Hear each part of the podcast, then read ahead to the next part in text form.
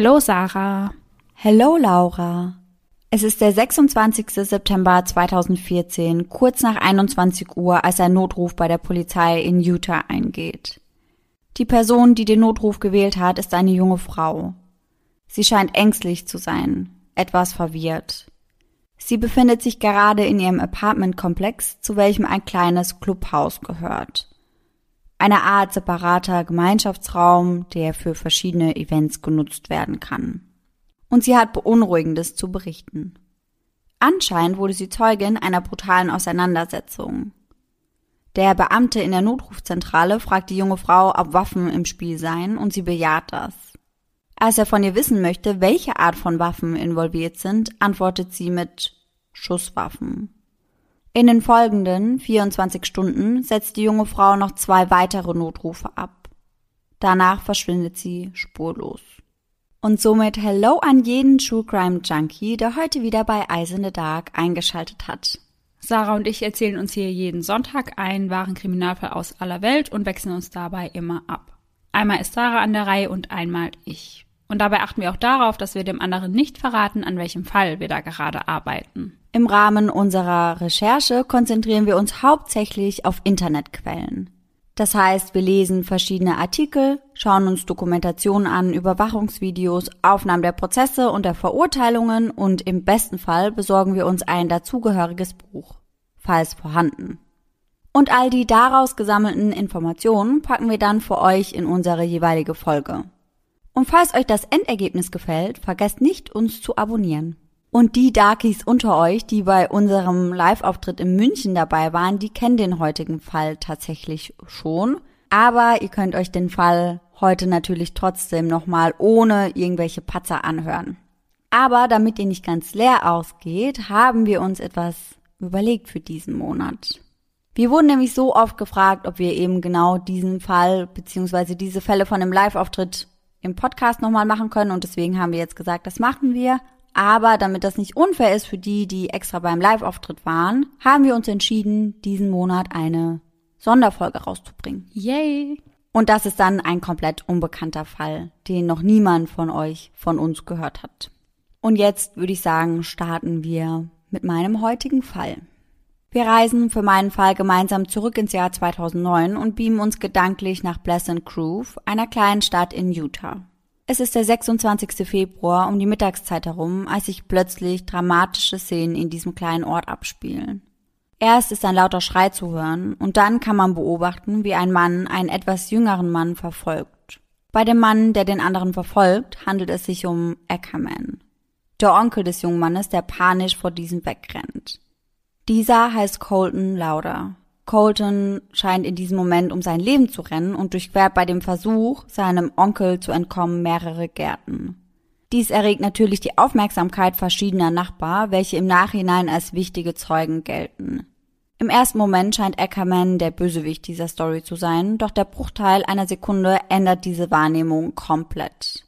Blitzschnell dreht Colton sich um, zieht eine Waffe und schießt auf seinen Onkel, welcher kurz darauf verstirbt. Später stellt sich heraus, dass sein Onkel Colton eigentlich nur helfen wollte. Colton Lauder suchte an diesem Tag wie so oft das Haus seiner Großeltern auf und dort lebte auch sein Onkel Jeffrey Ackerman, zu welchem er ein eigentlich sehr inniges Verhältnis pflegte. Das Haus seiner Großeltern und seines Onkels war ein sicherer Zufluchtsort für den 25-Jährigen, der seit 2002 mindestens dreimal wegen Drogenbesitzes verhaftet worden war und auch selbst immer wieder Drogen konsumierte. Und bei diesem immer wiederkehrenden Problem war sein Onkel Jeffrey, der selbst mit Drogenproblemen zu kämpfen hatte, eine große Stütze. Immer wieder suchte er Rat und Hilfe bei seinem Onkel Jeffrey und dieser gab wirklich sein allerbestes, um seinem Neffen zu helfen und ihn aus diesem Sumpf rauszuziehen. Als Colton an diesem Tag auf seinen Onkel trifft, haben sie beide Methamphetamine intus. Und Colton war nicht ganz bei sich. Eine drogeninduzierte Paranoia versetzt den jungen Mann in Panik und bringt ihn wahrscheinlich dazu, wegzulaufen, sich irgendwann umzudrehen und seinen Onkel zu erschießen. Jeffrey verfolgte ihn, um ihm zu helfen, und Colton hatte in diesem Moment einfach nur unheimliche Angst vor seinem Onkel, beziehungsweise vor dem, was ihm die Drogen vorgaukelten. Colton Lauder bekannte sich später zu einer reduzierten Anklage wegen Totschlags, einem Verbrechen ersten Grades schuldig und wurde zu fünf Jahren bis lebenslänglich verurteilt. Seine Schwester Kaylin Lauder äußert sich zu diesem Vorfall wie folgt. Er hatte es einfach schwer. Er hatte Schwierigkeiten, seinen Job zu behalten. Er hatte mit zwischenmenschlichen Beziehungen zu kämpfen. Er hatte mit seinem Selbstvertrauen zu kämpfen.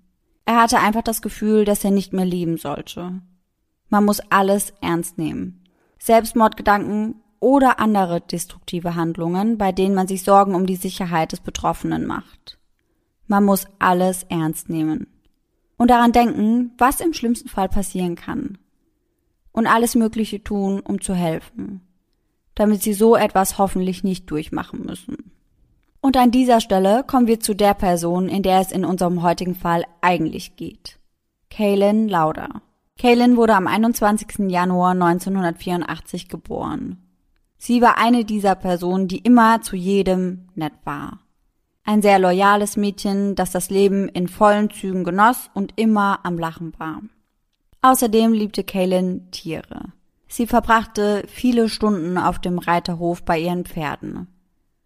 Ihr treuester vierbeiniger Begleiter war jedoch ihr geliebter Hund Phyllis. Ein kleiner schwarzer Mops, den sie wirklich immer und überall dabei hatte.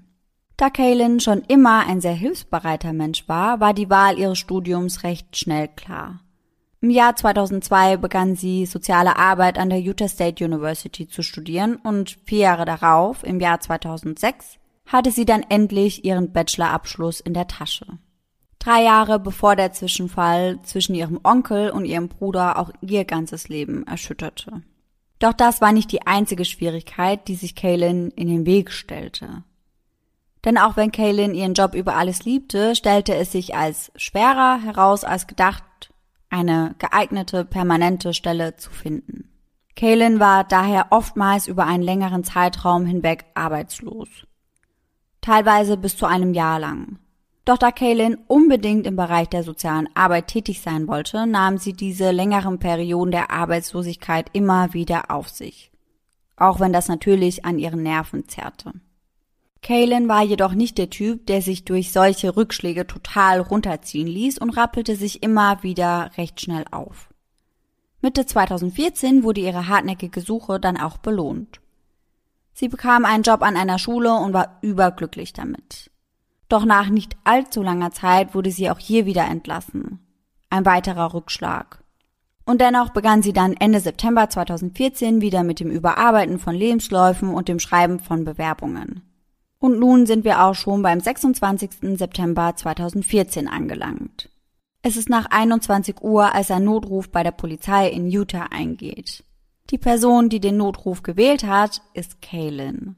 Wie ich vorhin schon erzählt habe, befindet sie sich gerade in ihrem Apartmentkomplex, zu welchem eben dieses kleine Clubhaus gehört. Dieser separate Gemeinschaftsraum, der eben für verschiedene Events genutzt werden kann.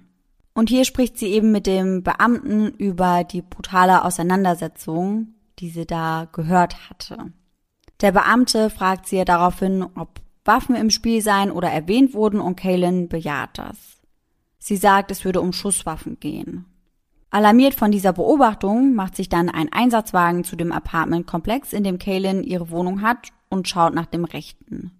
Doch als die Polizei vor Ort eintrifft, gibt es keine Spur von einer Auseinandersetzung oder einem Kampf. Alles, was sie vorfinden, ist ein Hochzeitsempfang, der eben in diesem Clubhaus stattfindet. Vorsichtshalber halten die Beamten natürlich trotzdem Rücksprache mit den Hochzeitsgästen und diese bestätigen aber geschlossen, dass es keinen Kampf oder ähnliches gegeben hätte. Und so fährt die Polizei wieder.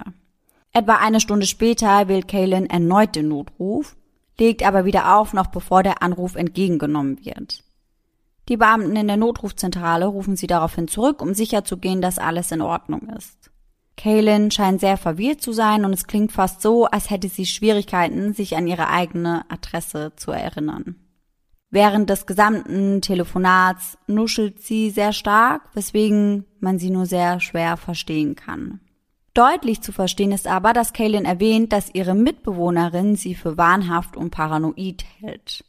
Kaylins Telefon bleibt für den Rest der Nacht still. Aber als am nächsten Tag der Morgen anbricht, wählt sie erneut den Notruf. Um 8.18 Uhr, um genau zu sein. Und an dieser Stelle muss gesagt sein, dass Kaylin zuvor nie die Notrufnummer 911 angerufen hatte oder gar missbraucht hätte.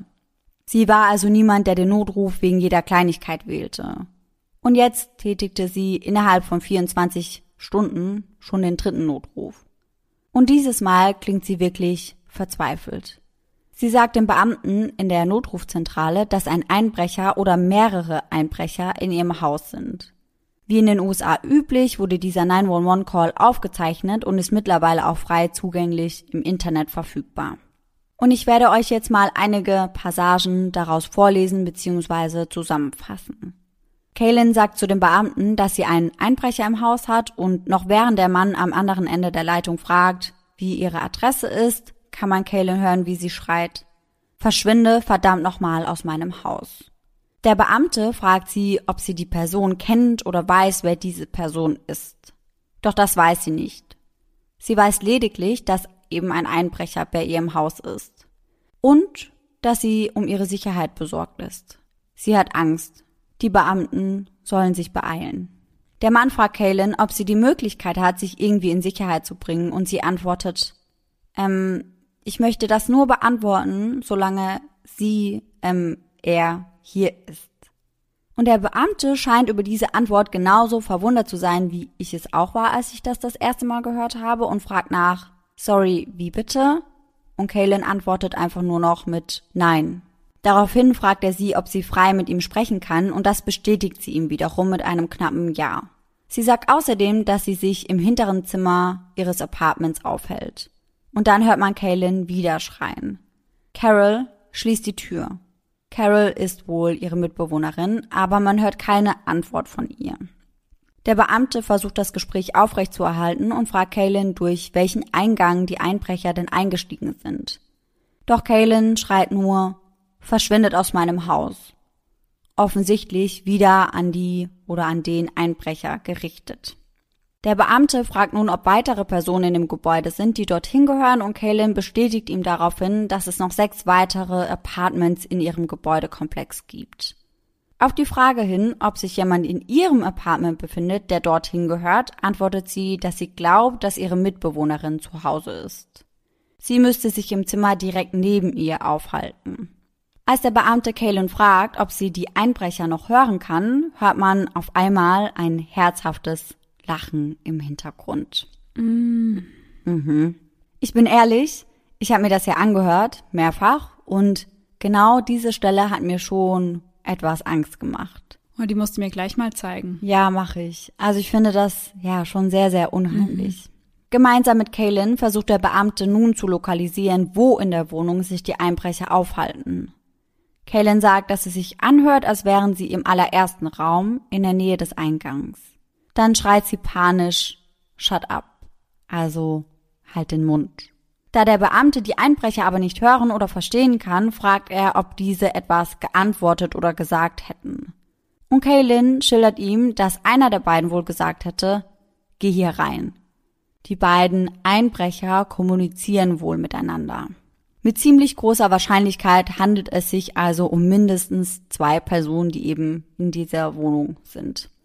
Und dann sagt Kaylin ihrer Mitbewohnerin erneut, dass sie die Türe abschließen soll. Da würde doch etwas vor sich gehen. Die Mitbewohnerin scheint sehr verwirrt zu sein und fragt mehrfach, wo. Sie hätte nichts gehört. Und mittlerweile können wir die Mitbewohnerin auch hören. Also davor war es ja so, dass wir keine Antwort von ihr gehört mhm. haben, aber mittlerweile kann man sie hören, als okay. wäre sie jetzt auf einmal näher bei Kaylin. Der Beamte klingt sich nun wieder in das Gespräch ein und sagt, Okay, was geht da gerade vor? Sind sie wieder abgehauen? Kaylin bejaht das und sagt ihm, dass sie jetzt mal schauen würde, ob sie etwas mitgenommen hätten. Und jetzt wird das Gespräch zwischen Kaylin und ihrer Mitbewohnerin etwas merkwürdig. Beziehungsweise etwas unstimmig. Kaylin sagt, dass jemand die Türe geöffnet hätte und dass sie gehört hätte, wie jemand in das Apartment gekommen wäre. Dann sagt sie eindringlich, Mach das nicht, Carol. Was Carol nicht machen soll, das erfahren wir aber nicht. Carol entgegnet daraufhin dann aber nur, dass die Türe noch immer verschlossen sei. Es sei unmöglich. Und Kaylin antwortet, Sie müssen einen Schlüssel oder sowas haben. Als sie mit dem Hund Gassi war, hätte sie übrigens auch Leute reden gehört und diese Leute hätten ja sie und ihre Mitbewohnerin ausspioniert. Carol fragt erneut, dieses Mal recht bestimmend. Warum ist die Tür noch immer abgeschlossen? Und Kaylin antwortet, naja, das kann ich nicht erklären, aber ich habe zwei Personen sprechen hören. Während des Notrufs scheint Kaylin äußerst verzweifelt zu sein. Während ihre Mitbewohnerin darauf beharrt, dass niemand im Haus sein kann, da der Riegel ja immer noch verschlossen sei. Also dieser Riegel vor der Tür war einfach noch zu, der war immer noch verschlossen.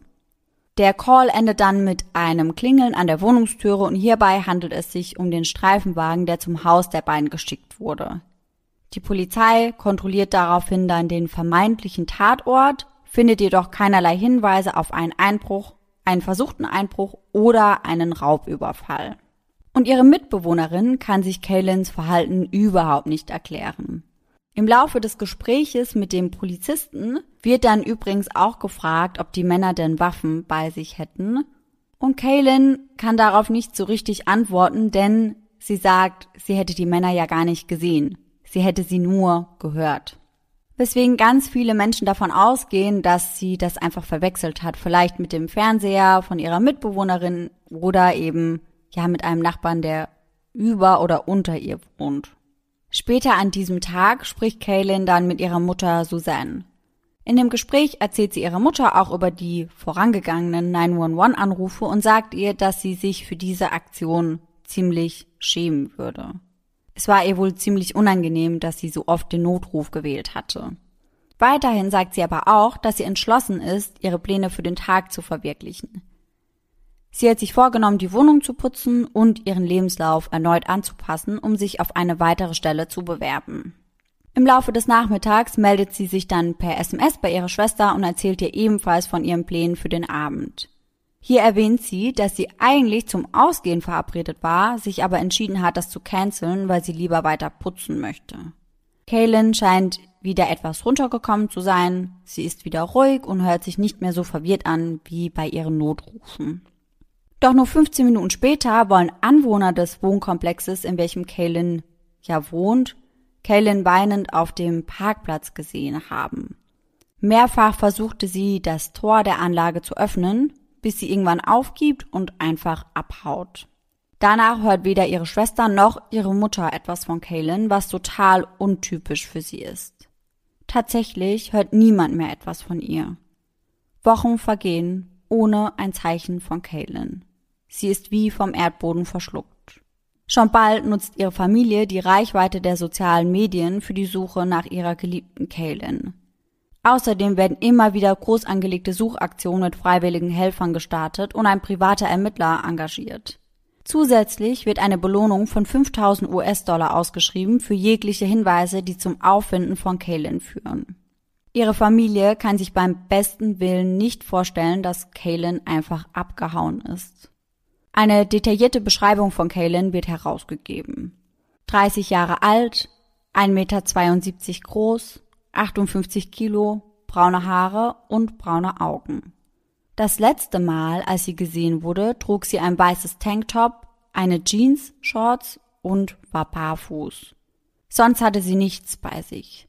Sie ließ einige ihrer persönlichen Gegenstände zurück, die sie unter normalen Umständen aber auf jeden Fall mitgenommen hätte. Ihr Handy, ihre Schlüssel, ihren Geldbeutel und besonders auffällig, ihren geliebten Hund Phyllis. Ihr Bruder sagt, dass sie Phyllis niemals länger als eine Stunde alleine gelassen hätte. Sie brachte ihn immer und überall mit hin, sogar auf Hochzeiten und jegliche Events, auf denen sie eben war. Ja, das ist ja dann schon ein eindeutiges Zeichen, dass hier irgendetwas nicht stimmen kann. Ja, gehe ich auch von aus. Bei einer der groß angelegten Suchen sagte Kaylins Cousine Amy Fugel, dass sie zwar hoffen, dass sie noch am Leben sei, dass sie aber auch versuchten, sich auf das Schlimmste vorzubereiten. Riley Welsh, ein guter Freund von Kaylin, äußert sich auf die Frage, was er glaubt, was passiert ist, wie folgt. Ich meine, uns gehen hundert verschiedene Szenarien durch den Kopf, weil wir mit einem solchen Mangel an Hinweisen dastehen. Wir hoffen wirklich, dass jemand da draußen sie sehen wird. Wir hoffen immer noch, dass sie am Leben ist. Ihre Schwester Maddie ist davon überzeugt, dass Kaylin nicht einfach abgehauen ist. Das hat sie zuvor noch nie gemacht und das würde überhaupt nicht zu ihr passen. Doch leider gibt es auch nach einigen Wochen noch immer keine Hinweise auf Kaylins Verbleib. Es ist sehr frustrierend. Wir haben einfach keine Beweise für irgendetwas. Sie hat den Notruf gewählt. Die Polizei kam vorbei und hat die Gegend überprüft und gesagt, dass alles in Ordnung ist. Aber es war ja auch noch sehr früh am Morgen, und wenn jemand die Polizei kommen sah, ist er vielleicht weggerannt oder hat sich irgendwo versteckt, sagt ihre Schwester in einem weiteren Interview. Familie und Freunde klammern sich so fest es geht an die Hoffnung, dass Kaylin wohlbehalten aufgefunden wird. Doch diese Hoffnung wird etwa neuneinhalb Wochen nach ihrem Verschwinden für immer zerstört. Zwei Arbeiter, die sich um ein verstopftes Rohr im Jordan River kümmern wollten, finden dort eine stark verweste Leiche. Sie hing an einem Brückenpfeiler fest und war teilweise von Wasserpflanzen verdeckt. Aufgrund der Verwesung war die Polizei nicht sofort in der Lage, ein Alter oder ein Geschlecht zu bestimmen. Doch kurz darauf bestätigt die Autopsie den schlimmen Verdacht. Bei der Leiche, die etwa acht Kilometer von ihrer Wohnung entfernt gefunden wurde, handelt es sich um die vermisste Kaylin Lauder. Doch was ist passiert? Da Kaylins Körper bereits über einen längeren Zeitraum im Wasser lag, gestaltet sich die Spurensuche und die Suche nach der Todesursache als extrem schwierig. Und letztendlich bestätigt das auch der Autopsiebericht. Weil Kaylins Körper dem Wasser so lange ausgeliefert war, steht in dem Fältchen für die Todesursache unbestimmt. Es kann nicht festgestellt werden, wie Kaylin gestorben ist. Was bei der Autopsie jedoch festgestellt werden kann, ist, dass in ihrer Lunge kein Wasser gefunden wurde. Es gab aber auch keine Schnitte oder Blutergüsse an ihrem Körper, aber der fortgeschrittene Verwesungsprozess könnte diese auch verdeckt haben. Doch da es keine hinreichenden Beweise für ein Gewaltverbrechen gibt, wird Kaylins Tod als Unfall deklariert. Die Polizei ist davon überzeugt. Aber ihre Familie sieht das ganz anders. Sie äußern sich wie folgt. Wir wissen, dass hinter der Geschichte noch mehr steckt. Ihre Familie verdient Antworten und sie verdient Gerechtigkeit. Ohne einflussreiche Leute und Geld fürchten wir, dass uns nichts anderes bleibt, als die Spekulation der Behörden zu akzeptieren. Aber wir wissen, dass dies kein Unfall war. Wir werden weiter nachforschen und alles tun, was wir können, um die Wahrheit und Gerechtigkeit für Sweet Kay ans Licht zu bringen. Sie sind der Meinung, dass die Behörden nur spekulieren, was mit Kaylin passiert ist, denn immerhin gibt es ja keine handfesten Beweise oder Indizien für beide Seiten. Ein Grund dafür, dass die Gemüter so gespalten sind, den habe ich euch bisher aber vorenthalten. Es gibt Videoaufnahmen, die an dem Tag entstanden sind, an dem Kaylin verschwunden ist also dem 26. September 2014. Und diese werden nach wie vor heftig diskutiert. Natürlich sind auch diese frei zugänglich im Internet zu finden und ich habe mir sie selbstverständlich mehrfach reingezogen, um euch ganz genau zu erzählen, was dort zu sehen ist. Das erste Video wurde laut Zeitstempel um 15.30 Uhr aufgenommen. Und zwar von den Überwachungskameras, die auf dem Parkplatz des Apartmentkomplexes gerichtet sind. Auf dem Video ist zu erkennen, dass Kaylin keine Schuhe trägt und das, obwohl es in Strömen regnet. Doch das scheint sie nicht großartig zu interessieren. Sie läuft dann auf dem Video in Richtung eines kleinen Bachs, der sich direkt hinter ihrem Apartment befindet, aber von Sträuchern und Bäumen verdeckt wird. Man kann diesen Bach auf den Aufnahmen also nicht sehen. Auf dem nächsten Ausschnitt, der uns zur Verfügung steht, ist es bereits 17.45 Uhr. Dieses Mal sieht man Kaylin, wie sie von Richtung des Bachs zurück in Richtung ihres Apartments rennt. Riley Welsh beschreibt diese Szene wie folgt. Auf dem Video sieht man, wie sie zurückschaut. Fast so, als würde sie jemand verfolgen. Aber wir können nicht sicher sein. Und das ist wirklich beängstigend. Vor allem angesichts des Notrufs am frühen Morgen. Aber auf der Aufnahme ist niemand anderes zu sehen. Allerdings muss man hierzu sagen, dass sich auf diesem Parkplatz eine Art Erhöhung befindet, die aussieht wie ein riesiger Betonklotz. Das heißt, als Kaylin zu dem kleinen Bach läuft, verschwindet sie eben hinter diesem Klotz und man kann sie nicht mehr sehen. Man kann nicht sehen, was dort passiert. Wir wissen also nicht, ob sie dort auf eine andere Person trifft oder ob sie eventuell irgendetwas anderes aufgeschreckt hat. Erst als sie dann wieder in Richtung Parkplatz rennt, taucht sie wieder hinter diesem Klotz auf und wird dann kurz von der Überwachungskamera eingefangen. Das allerdings aber eben auch nur für kurze Zeit, denn einige Sekunden später rennt sie komplett aus dem Bild. Meiner Meinung nach ist das aber auch kein panisches Ich renne vor jemandem weg, sondern eher ein gemütlicheres Rennen, würde ich mal sagen. Fast so, als hätte sie eben erst bemerkt, dass es regnet oder als würde es gerade wieder anfangen zu regnen und jetzt würde sie sich eben ins Trockene flüchten wollen. Mhm. Auf dem nächsten Video sieht man Kaylin in einem recht angeregten Gespräch. Sie ist ausgiebig am Gestikulieren und die Polizei interpretiert dies als ein Selbstgespräch. Denn in dem Video ist ansonsten keine weitere Person zu sehen.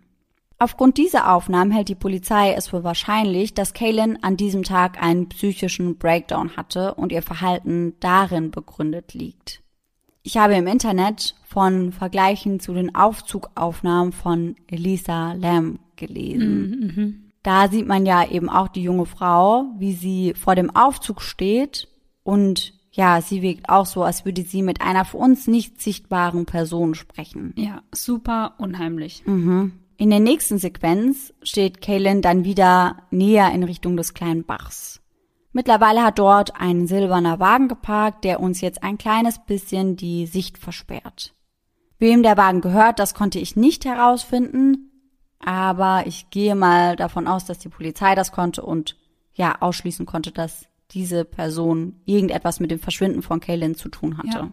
In der letzten veröffentlichten Sequenz sieht man dann Kaylins Mitbewohnerin Carol. Sie kommt aus Richtung des kleinen Bachs und läuft in Richtung des Apartmentkomplexes. Dabei trägt sie gelbe Gummistiefel. Kaylin sieht man auf diesen Aufnahmen nicht mehr. Und das sind eben die letzten Aufnahmen, die Kaylin beziehungsweise auf der letzten Aufnahme eben ihre Mitbewohnerin vor Kaylins Verschwinden zeigen. Noch am gleichen Tag wurde sie dann als vermisst gemeldet. So, und jetzt gibt es natürlich zwei verschiedene Möglichkeiten, was mit Kaylin passiert sein könnte. Entweder Kaylin fiel einem Gewaltverbrechen zum Opfer oder es war ein tragischer Unfall ausgelöst durch eine mögliche Psychose. Aufgrund der Videoaufnahmen und der verwirrten 911-Calls geht die Polizei davon aus, dass Kaylin entweder einen psychischen Zusammenbruch hatte oder auf irgendwelchen Drogen war. Laut ihrer Theorie war Kaylin geistig verwirrt und paranoid. Das würde auch erklären, warum sie ein so angeregtes Selbstgespräch führte. Oder mit jemandem sprach, der gar nicht da war. Aufgrund ihres Zustandes konnte Kaylin ihr Handeln nicht mehr richtig einschätzen und fiel aus Versehen in den kleinen Bach, konnte sich aus eigener Kraft aber nicht mehr befreien. Ein klassischer Unfall eben. Kaylins Familie hingegen geht von einem Fremdverschulden aus. Sie halten es sogar für möglich, dass der Täter oder die Täterin der Grund war, warum Kaylin so leicht bekleidet auf dem Parkplatz stand. Vielleicht hatte die Person ihr ja gesagt, dass sie unten sei und eine Überraschung hat oder sie abholen würde oder ja etwas vorbeibringen würde, mhm. irgendetwas in diese Richtung. Vielleicht war das ja ihre ursprüngliche Verabredung für den Abend. Kaylins Eltern sagen, Kaylin hätte gar nichts mit Drogen zu tun und auch der toxikologische Bericht zeigt, dass Kaylin keine Drogen im Blut hatte. Auch einen psychischen Zusammenbruch halten sie für ausgeschlossen. Sie sagen, dass Kaylin sich bei den 911-Calls nicht verwirrt anhört, sondern einfach nur ängstlich. Und, besonders ausschlaggebend meiner Meinung nach, sie sehen das Video, in welchem Kaylin ein Selbstgespräch führt, ganz anders. Denn was die Polizei nicht berücksichtigt, ist die Tatsache, dass Kaylin ihren Hund Phyllis dabei hat. Und dass sie wirklich immer, immer, immer mit ihm redete. Das könnte das Ganze natürlich erklären und schon wirkt das Video nicht mehr so unheimlich und verwirrt wie eben zuvor gedacht. Ja. Auf dem Video hat sie nämlich zuerst ihren Hund auf dem Arm, setzt ihn dann aber ab und läuft ein Stückchen vor. Irgendwann dreht sie sich dann zu ihrem Hund um und fängt an, recht ausgiebig zu gestikulieren. Dabei ist sie in Richtung ihres Hundes gedreht, weswegen viele davon überzeugt sind, dass sie eben mit ihrem Hund spricht. Und ich bin ehrlich, ich halte das auch für sehr wahrscheinlich. Ja. Also ich rede auch immer mit Tieren. Ja, ich auch. Und ich glaube, das machen auch fast die meisten Hundebesitzer. Ja. Mhm. Auch ihr erster 911-Call kann eventuell logisch erklärt werden. Sie ruft ja an, weil sie möglicherweise einen Schuss gehört hat. Und einer der Gäste bestätigte im Nachhinein, dass ein Böller gezündet wurde. Vielleicht hat Kaylin dieses Geräusch ja mit einem Schuss verwechselt. Ja. Ihre Familie sagt außerdem, dass Kaylin ihr ganzes Leben lang keine Anzeichen von psychischen Problemen zeigte. Aber hierzu muss man auch ganz klar sagen, das bedeutet ja auch nicht, dass man eine solche Krankheit nicht entwickeln kann. Und manchmal geht das ja auch wirklich ganz schnell. Es gibt ja, glaube ich, auch bestimmte Krankheiten, die erst ab einem gewissen Alter ausbrechen, zum mhm, Beispiel. Mhm. Und ihr erinnert euch bestimmt auch noch an Kaylins Bruder, über den wir ganz am Anfang gesprochen Mhm. haben der wurde ja auch paranoid, zumindest dann, wenn er Drogen konsumiert hatte. Tatsächlich zeigen sich solche Tendenzen auch später erneut bei ihm. Im Jahr 2017 kommt er nämlich erneut ins Gefängnis, nachdem er versuchte, seine GPS-Knöchelüberwachung loszuwerden. Er behauptet damals, dass ihm ein fremder Schatten das befohlen hätte. Da stellt man sich dann natürlich die Frage, ob sowas genetisch bedingt sein kann. Und ich habe mich dafür in eine Studie eingelesen, die sich genau damit befasst. Und tatsächlich weisen mehrere psychische Erkrankungen gemeinsame genetische Risikofaktoren auf. Eine ganz bestimmte genetische Disposition kann die Wahrscheinlichkeit für psychische Erkrankungen erhöhen. Doch ob das bei Kaylin eben der Fall war, das wissen wir natürlich nicht. Aber es wäre auf jeden Fall möglich. Die Polizei beharrt außerdem darauf, dass Kaylins aussichtslose Arbeitssuche und eine Absage, die sie kurz vor ihrem Verschwinden bekam, ein Auslöser sein könnte. Außerdem wird in einigen Foren spekuliert, ob sie von ihrem vorherigen Arbeitgeber aufgrund von Wahnvorstellungen oder unprofessionellem Verhalten entlassen wurde. Aber das sind reine Spekulation. Also ich habe keine seriöse Quelle gefunden, die das bestätigt. Und wir schauen uns jetzt aber einfach mal beide Theorien an und schauen, was spricht dafür und was spricht dagegen. Starten wir mit der Mordtheorie. Was die meisten Menschen als ganz klaren Beweis für Fremdverschulden halten, ist die Tatsache, dass Kaylin kein Wasser in der Lunge hatte. Das würde doch bedeuten, dass sie bereits tot war, bevor sie in den Fluss geworfen wurde. Wer uns aber schon länger und regelmäßig hört, erinnert sich sicherlich an den Fall von Lauren Agee, den wir in Folge 30 Tödliches Festival besprochen haben. Für alle, die sich nicht erinnern, Laura, das war ja deine Folge, magst du uns mal eine ganz kurze Zusammenfassung geben? Ja, gerne. Also es ging, wie du schon gesagt hast, um Lauren, die gemeinsam mit Freunden ein Wochenende auf einem Festival verbracht hat. Und die Gruppe hat nahe einer Klippe übernachtet und gezeltet und Lauren hat da in einer Hängematte über der Klippe geschlafen. Und am nächsten Tag war sie verschwunden und man wusste erst nicht, wo sie ist, aber dann wurde sie auch mit dem Kopf nach unten treibend im Wasser gefunden und zu diesem Zeitpunkt war sie schon nicht mehr am Leben. Dann stand auch erst die Theorie im Raum, dass sie ertrunken ist, aber auch bei ihr wurde kein Wasser in der Lunge gefunden. Ja, ganz genau. Also wie bei Kaylin Lauda eigentlich. Aber nur weil bei den beiden Frauen kein Wasser in der Lunge gefunden wurde, heißt das nicht zwangsläufig, dass die beiden nicht ertrunken sind. Denn es gibt tatsächlich so etwas wie Dry Drowning. Das bedeutet so viel wie trockenes Ertrinken. Als trockenes Ertrinken bezeichnet man das Ertrinken ohne Wasser in der Lunge. Hier wird bei dem Kontakt mit Wasser ein Schutzreflex ausgelöst, der Eintauchreflex. Dabei wird der sogenannte Stimmritzenkrampf ausgelöst, der das Einatmen von Wasser verhindern soll. Das bedeutet quasi, dass sich die Stimmbänder verkrampfen und eben komplett dicht machen. Und löst sich dieser Krampf aber nicht rechtzeitig, kann das dann eben zum Ersticken führen. Das bedeutet, selbst wenn die üblichen Anzeichen eines Ertrinkungsunfalls nicht gegeben sind, könnte das trotzdem die Todesursache sein.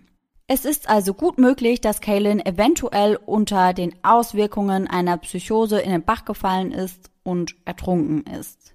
Schließlich war es an dem Tag sicherlich auch sehr matschig und rutschig rund um den kleinen Bach herum, weil wir haben auf den Videos ja auch gesehen, dass es eben schon sehr stark regnete. Was allerdings nicht wirklich für einen Unfall spricht, ist die Fundstelle der Leiche. Dieser kleine Bach, der sich hinter Kaylins Apartmentkomplex befindet, der mündet zwar in den Jordan River, wo sie gefunden wurde, allerdings liegt der Fundort gute acht Kilometer davon entfernt. Und das macht das Ganze recht unwahrscheinlich, denn in der Regel ist dieser kleine Bach wohl recht flach. Ob er einen menschlichen Körper so weit hätte transportieren können, ist daher umstritten. Natürlich sieht man auf den Videos, dass es an dem Tag eben, wie gesagt, stark geregnet hat. Allerdings hätte der Niederschlag schon extrem sein müssen, um den Bach so weit ansteigen zu lassen. Wir wissen aber natürlich nicht, wie das Wetter die Tage zuvor war. Wenn es dann eben tagelang durchgeregnet hat, dann kann es natürlich schon vorkommen, dass das Wasser in dem Bach schon um ein ganzes Stück ansteigt. Ich habe da auch einige Bilder im Internet gefunden, die eben diesen Bach zeigen, nach solchen Regenphasen, sage ich mal, und da ist er schon ja sehr hoch und wäre wahrscheinlich schon in der Lage, einen menschlichen Körper eben über einen längeren Weg hinweg zu transportieren. Aber es gibt noch eine weitere Tatsache, die das etwas unwahrscheinlich erscheinen lässt. Denn ich und natürlich auch viele, viele Menschen zuvor haben sich diesen Bach mal etwas genauer angeschaut. Und auf Google Maps sieht man, dass der Bach einige Biegungen und Kurven hat. An einigen Stellen wird er extrem eng. An anderen Stellen müsste der Körper durch eine kleine Brücke hindurch oder würde einige Absätze hinuntergespült werden. Wenn man sich den Verlauf und die Eigenschaften des Bachs genau anschaut, dann wirkt es eigentlich fast unmöglich, dass ein menschlicher Körper über acht Kilometer weit getrieben wird, ohne dass er irgendwo hängen bleibt. Also eigentlich ist es fast nicht möglich, dass der Körper nicht an irgendeinem Ast oder an einer Stufe oder eben an einem Brückenpfeiler hängen geblieben wäre. Und das führt uns zu der Vermutung, dass Kaylin vielleicht gar nicht hinter ihrem Wohngebäude in den Bach gestürzt ist, sondern ja vielleicht ganz in der Nähe von der Fundstelle. Aber was das Ganze eben als etwas unwahrscheinlich erscheinen lässt, ist die Tatsache, dass Kaylin ja nicht mit dem Auto unterwegs war und auch total leicht bekleidet war. Sie hatte ja nicht mal Schuhe an. Das heißt, sie müsste an diese Fundstelle ja entweder mit den öffentlichen Verkehrsmitteln gekommen sein oder eben zu Fuß. Und ich würde schon behaupten, dass wenn eine Frau bei einem solchen Wetter so leicht bekleidet ohne Schuhe unterwegs ist, dass diese aufgefallen wäre. Aber niemand will sie an diesem Tag gesehen haben. Mhm, mh.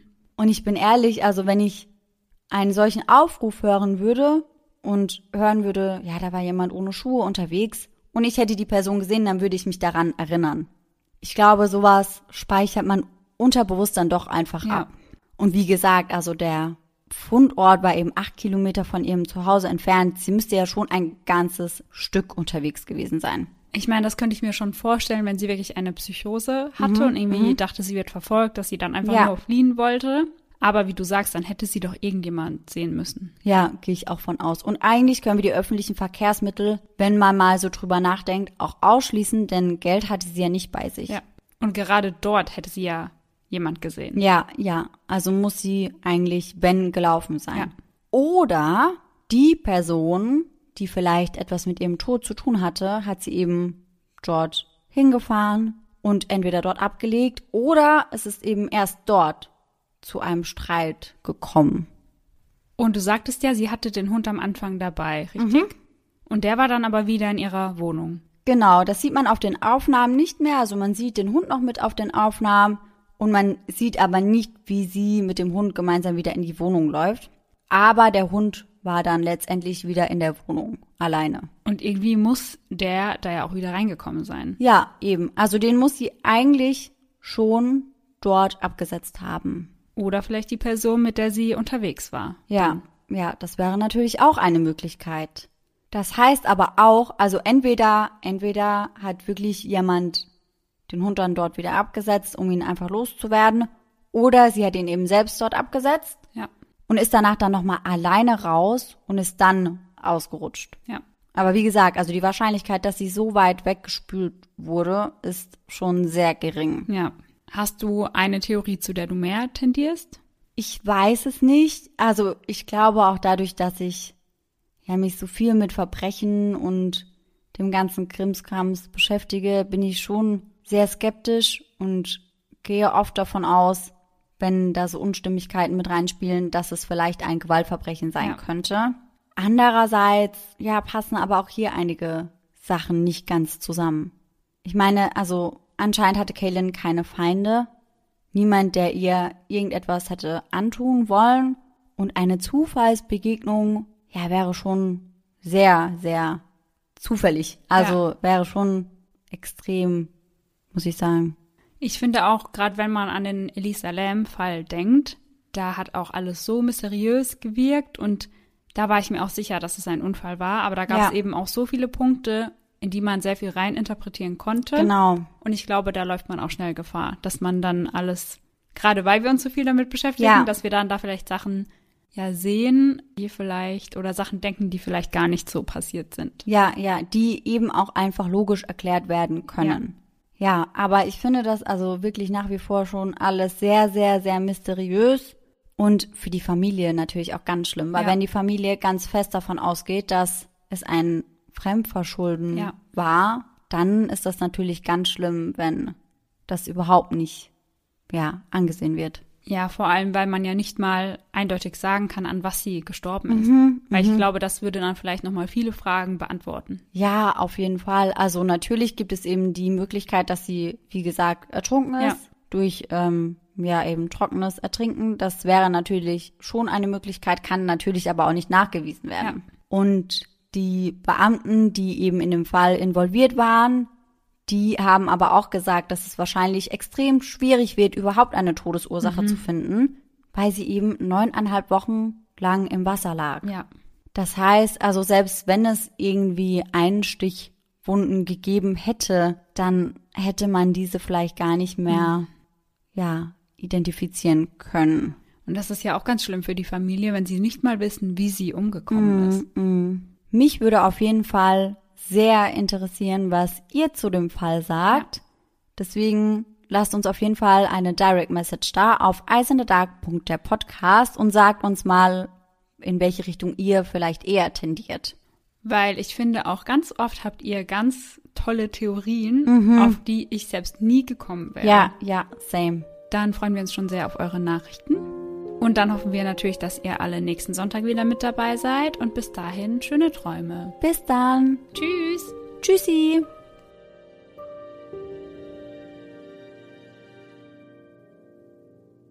Gerade wenn ich äh, gerade nicht äh, Nicht, nicht, nicht, äh. Geil. Anhören und wir freuen uns auf jeden Fall, wenn wir, wenn, oh Mann, ey, nochmal komplett.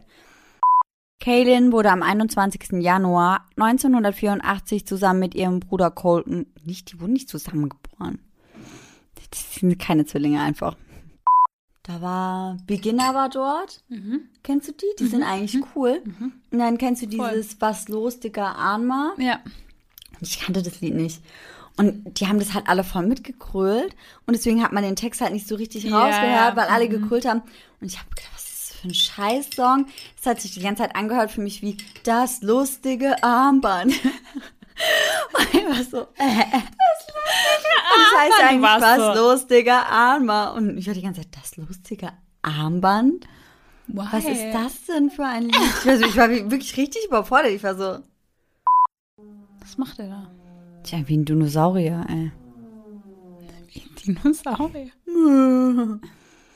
Oder eine Kuh. Und jetzt wird das Gespräch zwischen Kaylin und ihrer Mitbewohnerin etwas merkwürdig. Merkwürdig? Das war merkwürdig, Ja, merkwürdig. echt so. Was war das? So, welcher Mann, welcher Mann klingt sich denn da ein? Glaube ich, ey. Ähm, was ist heute los, Mann? Und das war's jetzt. Tschüss.